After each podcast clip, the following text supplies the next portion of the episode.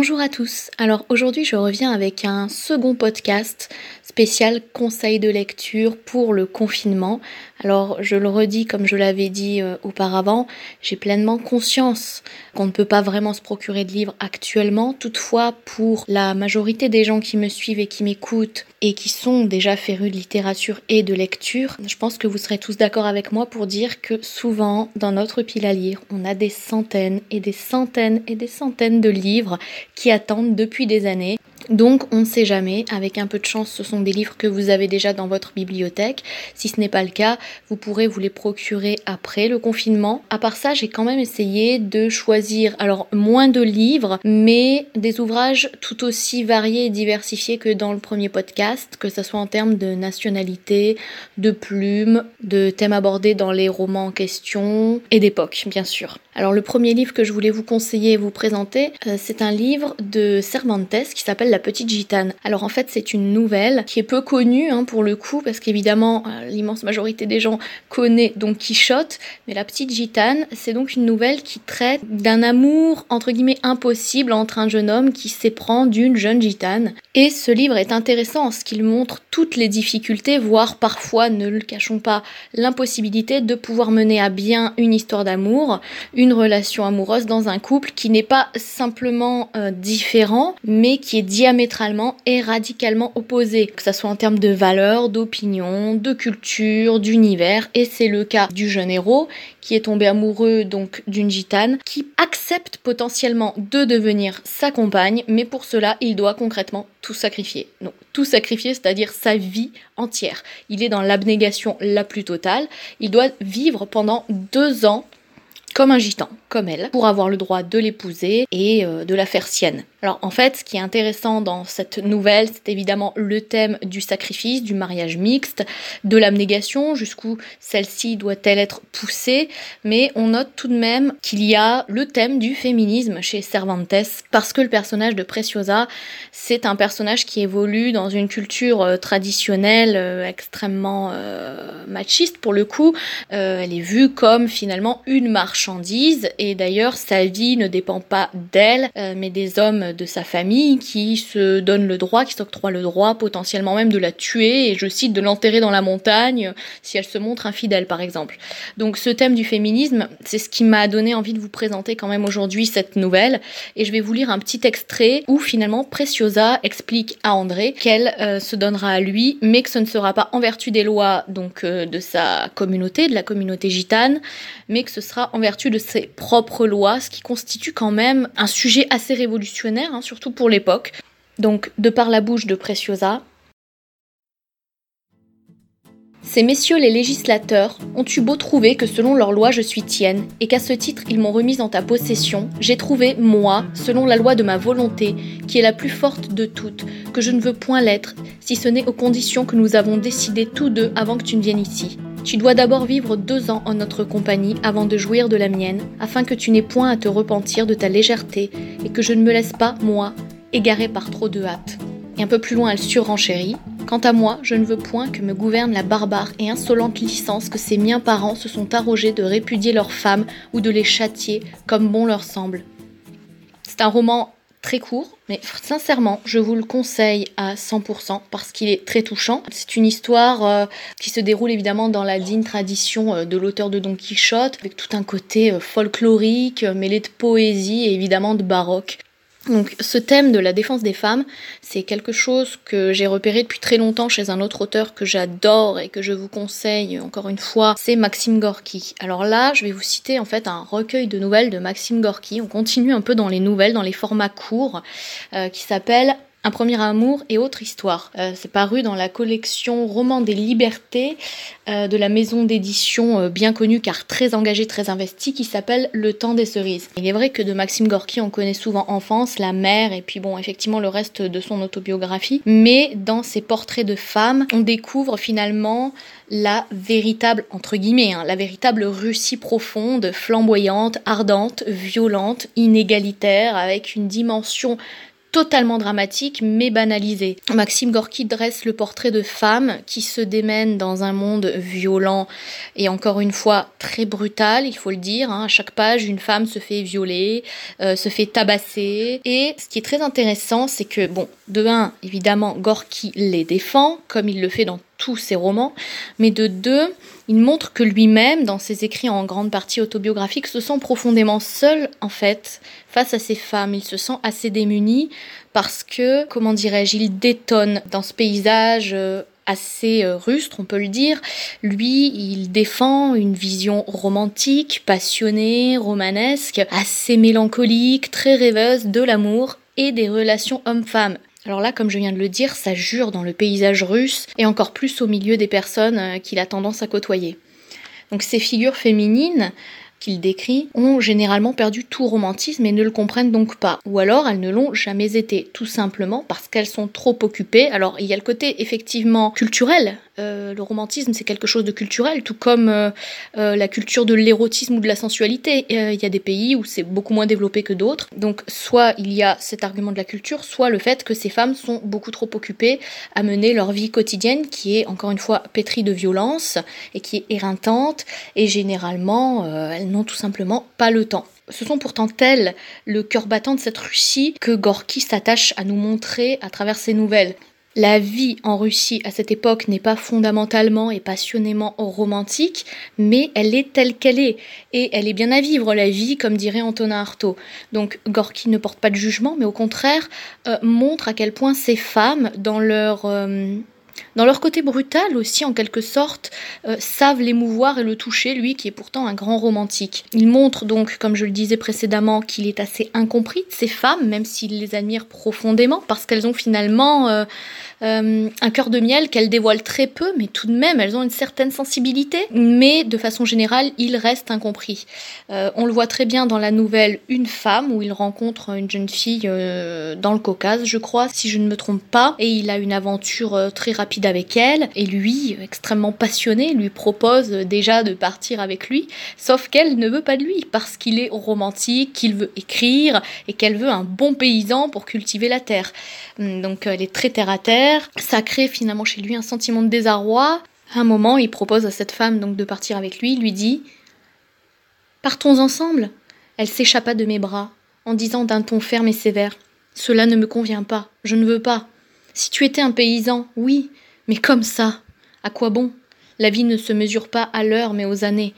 Donc le bon sens paysan à toute épreuve et Gorky qui une fois encore se trouve rejeté parce qu'il côtoie majoritairement les gens du peuple, mais il se rend compte de la hum, frontière finalement, du fossé qu'il y a entre eux. Toutefois, ça ne l'empêche pas, dans une position euh, naturaliste et extrêmement respectueuse, de dresser des portraits touchants.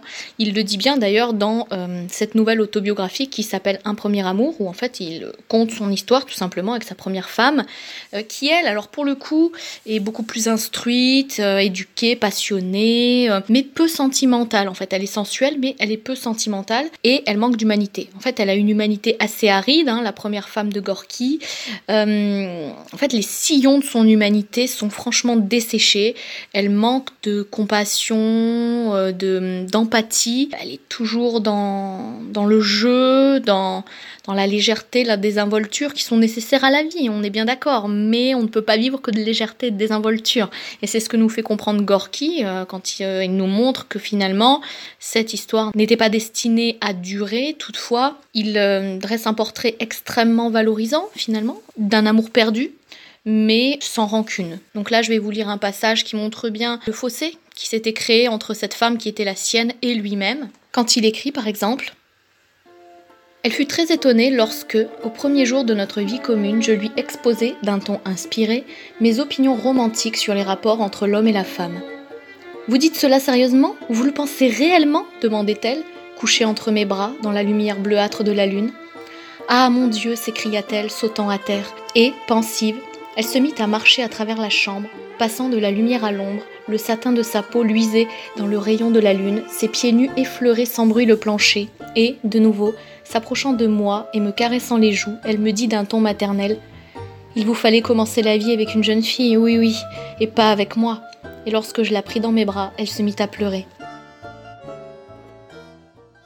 Euh, on continue toujours avec un autre russe. Oui, je sais, je sais, il y a toujours des russes dans mes histoires, euh, comme il y a toujours des vieux dans mes histoires, comme Perceval dans Camelot. Mais là, on va vraiment changer de hum, genre. On va passer à Bulgakov. Alors Bulgakov, c'est un auteur que j'ai découvert beaucoup plus tard euh, dans ma vie que les autres auteurs classiques russes. J'avais découvert en premier Dostoïevski, puis Tolstoï, Pushkin, Gogol et Gorky évidemment. Mais Bulgakov, c'était tellement particulier que je pense pas que ça pouvait correspondre euh, à la découverte de la littérature, la découverte charnelle, sensuelle, euh, extraordinaire de la littérature que j'avais aimé euh, vivre quand j'étais toute jeune, quand j'avais moins de 20 ans. Toutefois, maintenant, j'ai changé d'avis et je conseille ardemment Bulgakov. Donc évidemment, Le Maître et Marguerite, Journal d'un jeune médecin. Mais là, le livre que je vous présente, c'est Endiablade. Et si je vous le présente, c'est tout simplement parce qu'en fait, on est dans un univers totalement kafkaïen. Et comme j'ai une passion pour Kafka, je ne pouvais pas m'empêcher de vous conseiller ce livre-là. Alors en fait, dans ce court roman, il est question d'un employé de bureau dans une usine d'allumettes qui se fait virer, qui perd son travail, qui se fait licencier du jour au lendemain et il ne comprend pas. Je ne vous en dis pas plus au niveau du synopsis parce que ça ne vous servirait à rien. En l'occurrence, ce qu'il faut savoir, c'est qu'il y a une atmosphère, encore une fois, très kafkaïenne. En fait, on est dans une bureaucratie qui est devenue folle, qui est extrêmement lourde, qui est euh, complètement incompréhensible, hein, complètement euh, inutile, et qui se met petit à petit à grignoter l'individu de l'intérieur. Alors, certes, on est peu de choses, certes, on a peu de choses dans le monde, mais on y tient. Et le héros tient à son emploi et il tient à sa santé Euh, malheureusement pour lui, il va perdre les deux. Il va se retrouver pris au piège dans une suite de péripéties complètement surréalistes euh, dans les affres, encore une fois, de cette bureaucratie qui est complètement tentaculaire et diabolique. Le héros s'imagine concrètement être persécuté par son ancien patron. Il s'imagine le voir absolument partout. Et c'est ce qui va rythmer ce court roman qui a un rythme totalement haletant. Je pense que même si on n'aime pas trop les atmosphères de la sorte, assez oppressantes. On ne peut que se laisser prendre dans un roman comme ça parce que le rythme est tellement haletant que, à peine avez-vous fini une ligne, que vous avez envie de passer à la suivante. En fait, on a envie de dévorer. Le héros va sombrer peu à peu dans la folie. La folie, ça va être un échappatoire, euh, encore une fois, à cette bureaucratie euh, écrasante, mais ça va être également la porte d'entrée d'un monde dont on ne revient jamais. En fait, il va se retrouver enfermé dans son propre esprit, dans la folie, et une fois passé cette porte, il ne pourra plus ressortir. Voilà comment je vais faire, se dit-il faiblement, la tête penchée sur sa cuvette. Demain, j'essaierai de ne pas le rencontrer. Mais comme il se promène partout, eh bien, j'attendrai qu'il soit passé. J'attendrai, dans une traverse ou dans une impasse. Et lui, tranquillement, il passera sans me voir. S'il se lance à ma poursuite, je me sauverai, lui forcément. Il renoncera, je ne vous en dis pas plus, mais en tout cas, je vous conseille vraiment ce petit roman pour savoir si le camarade Korotkov va pouvoir s'en sortir. Je vous laisse en tête à tête avec Bulgakov si ça vous intéresse.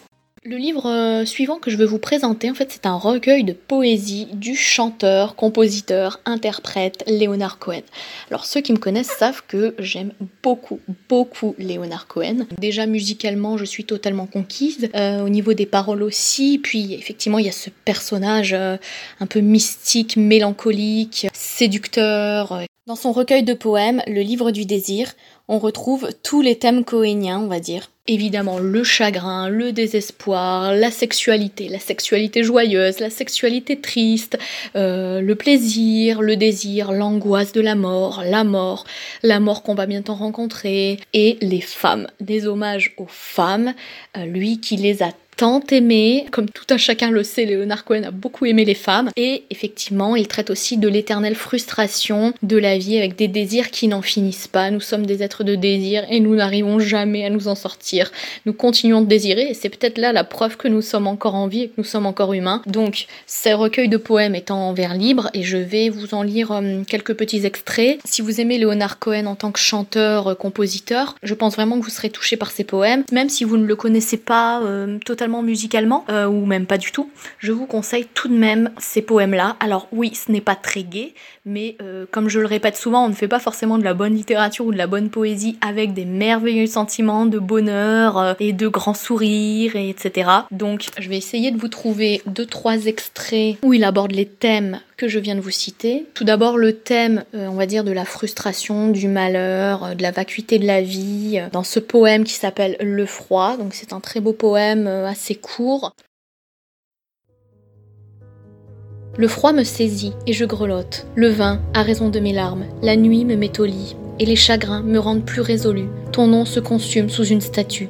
Même quand j'étais avec toi, je voulais être là. La pluie dégrafe ma ceinture, le vent donne forme à ton absence. J'entre et sors du cœur unique sans plus lutter pour être libre.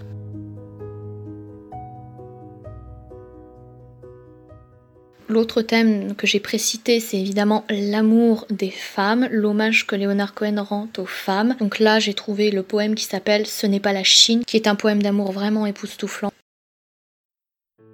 Serre-moi fort et dis-moi à quoi ressemble le monde. Je ne veux pas regarder dehors, je veux m'en remettre à tes yeux et à tes lèvres. Je ne veux rien sentir que ta main. Sur le vieux pare-choc écaillé, je ne veux rien sentir d'autre. Si tu aimes les rochers morts et les immenses pins sauvages, d'accord, je les aime aussi. Dis-moi si le vent fait un joli bruit, je fermerai les yeux en souriant. Dis-moi si c'est un beau matin ou un matin clair.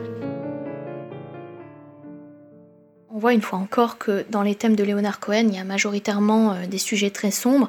Toutefois, on voit bien dans ce poème d'amour que je viens de vous lire qu'il y a toujours, toujours une potentielle lumière au bout du tunnel, et c'est ce qui pousse euh, tout simplement à continuer de vivre. Enfin, pour conclure ce podcast, on va totalement changer d'univers. On va passer du côté des essais et plus particulièrement euh, d'un linguiste, philosophe, spécialiste de littérature comparée, écrivain, que j'aime énormément et qui est mort il y a seulement deux mois et demi, je crois, il est mort début février, c'est Georges Steiner. Alors, en fait, je vais vous présenter un ouvrage qui s'appelle De la Bible à Kafka. L'ouvrage qu'on connaît le plus hein, de Georges Steiner, toutefois, c'est celui que j'ai lu récemment et je voulais absolument vous le conseiller parce que c'est un ouvrage qui élève l'âme. Euh, par son immense érudition, son esprit d'une extrême finesse, Georges Steiner nous propose euh, un ensemble d'analyses dans ce livre qui est en fait un recueil de textes, d'articles euh, qui sont parus dans des journaux ou en conférences. Il propose des analyses qui sont à la fois philosophiques, théologiques, politique, littéraire et même, franchement, j'ose le dire, psychologique. Hein, parce que Georges Steiner était tellement brillant qu'il y avait énormément de domaines qu'il maîtrisait à la perfection. Donc dans ce recueil de la Bible à Kafka, il donne son avis, il apporte une analyse sur des sujets très vastes, hein, franchement, sur des sujets très vastes. Ça va de Simone Veil et de son rapport extrêmement compliqué au judaïsme, Kafka en passant par Peggy, mais également en donnant son opinion sur l'actualité, la montée du nationalisme, euh, du fondamentalisme, sur le vivre ensemble, sur l'humanité commune, sur euh, l'antisémitisme. Euh, en fait, à travers ces textes, c'est tout notre patrimoine, ou en tout cas un morceau de notre patrimoine qu'il essaye de nous transmettre, qu'il veut nous transmettre à nous tous qui sommes finalement tous des héritiers hein, de l'espèce humaine. Alors évidemment, il y a un héritage culturel euh, biblique euh, qui traverse les œuvres, les chefs-d'œuvre de tous ces intellectuels dont il parle dans ce livre, donc Kafka, Peggy, Veil, etc. Je ne peux pas faire et je ne veux pas faire une énumération très exhaustive de cet ouvrage, euh, mais sachez qu'il vaut vraiment la peine d'être découvert, il faut le déguster, et comme je l'ai dit précédemment, il élève l'âme, surtout en des temps de chahut intellectuel, enclin au nivellement par le bas, où il y a des, euh, schémas de pensée tout faits, préconçus, qui ne peuvent que nuire hein, à l'humanité, et qui ne peuvent pas servir de modèle, hein, pas servir de modèle pour redéfinir un avenir décent pour tout le monde. Bien, ce livre est un petit bijou. Il est sorti en France en 2003. Euh, et c'est un condensé finalement de la pensée d'un lettré, d'un érudit qui est profondément humaniste, profondément européen, et il n'y a rien à jeter dans ce livre. D'ailleurs, euh, Jean-François Colosimo avait dit quand euh, Georges Steiner est mort, il avait dit dans Le Figaro, la disparition de Georges Steiner est la fin d'un monde, je ne peux qu'acquiescer à ses propos. Donc pour vous donner envie de découvrir de la Bible à Kafka, je vais vous citer quelques passages assez éloquents à mon avis. Donc moi j'ai euh, retenu par exemple des passages époustouflants sur Charles Peggy. Non mais vraiment de très beaux passages sur Peggy. Donc je vais vous en lire quelques-uns. En fait euh, c'est un passage où il compare Charles Peggy à Ajax, un héros de la guerre de Troie, où il dit Comme Socrate, autre perturbateur, Ajax et Peggy restaient des fantassins dans l'âme avec un sentiment exact du terrain âpre qu'ils avaient sous les pieds et du poids des armes sur leur dos. Tous deux étaient passés maîtres dans l'art d'enrager. Une colère dévorante les possédait au moindre parfum de condescendance dès qu'ils flairaient une injustice. Et d'ajouter un peu plus loin, parlant euh, cette fois de l'écriture de Peggy, le mot charnel a valeur de talisman pour Peggy. Il n'y a pas eu de grands écrivains plus charnels dans sa rencontre avec le langage, avec la mise en œuvre des mouvements et de la musique du sens via le manuscrit et la typographie. Il n'y en a pas eu de plus obsédé par les soins manuels que requiert l'expression juste, comme on peut l'être de ses bottes, de son fusil et de son pactage pour qu'il soit propre à l'usage. Et il conclut à la fin de son article sur Peggy Lorsque l'obscurantisme opportuniste qui domine aujourd'hui si largement notre sens de la vie et du langage ainsi que notre sensibilité se sera dissipé, l'implacable intégrité de Peggy persistera. Pour un nombre croissant de poètes, il est indispensable. Un autre sujet après abondamment abordé par Stener dans son ouvrage, c'est celui de ce qu'il appelle euh, les hôtes de la terre. Les hôtes de la terre qui sont des êtres de l'air. Cette théorie de l'humain éternel hôte, éternel nomade et invité de la terre, qu'il applique également euh, bien sûr euh, aux personnes de confession juive qui sont toujours finalement des hôtes de la terre et il en appelle à une liberté, pouvoir aller et venir sur une terre qui appartient à tous. Donc là, encore une fois, il le dit avec énormément d'intelligence. Être un hôte parmi d'autres hommes est une possibilité. Nous sommes tous les hôtes de la planète, de son écologie, telle est ma conviction profonde. Nous n'avons pas fait notre monde, nous y avons été précipités, nous sommes nés sans savoir pourquoi, nous ne l'avons pas préparé, nous sommes les administrateurs d'un espace de survie qui va en s'amenuisant. Nous ferions mieux d'apprendre très vite que nous sommes des hôtes, sans quoi il nous restera peu d'endroits où vivre. Dernier thème, alors encore une fois je ne veux pas trop vous en dire, mais il conclut finalement par un sujet absolument magnifique qui est le pouvoir des mots, l'irrésistible liberté des mots, car s'ils sont nés dans un État, s'ils sont nés d'une culture, s'ils sont nés d'un peuple et d'une histoire, ils échappent aux frontières et ce sont eux qui servent de fil rouge à toute l'humanité. Il explique que notre salut ne peut être contenu que dans la beauté des mots et dans l'amour que nous portons au langage et aux mots. Là, il y a le linguiste qui parle, évidemment. Donc je vais vous lire un très court passage. Les mots ne sauraient être détruits par l'artillerie, pas plus qu'ils ne peuvent vivre dans des blocos. Enfermé matériellement dans une patrie matérielle, le texte risque bel et bien de perdre sa force vitale, de voir trahi ses valeurs de vérité. Mais quand le texte est la patrie, même quand il est enraciné uniquement dans la remémoration exacte et la quête d'une poignée de vagabonds et de nomades du mot, il ne saurait s'éteindre. Donc je vais vous laisser sur euh, ces quelques lectures qui j'espère euh, vous auront donné envie, euh, tout simplement vous auront donné envie d'ouvrir une fois de plus un livre, de vous laisser emporter, de vous laisser euh, grandir intellectuellement. Je pense qu'on a toute la vie pour ça, mais la vie est extrêmement courte, donc on ne pourra jamais tout lire. Toutefois, je pense qu'on peut tous apporter notre petite pierre euh, à l'édifice euh, des mots et de cet art sublime qu'est la littérature. Donc je vous dis à bientôt, et puis surtout, bonne lecture.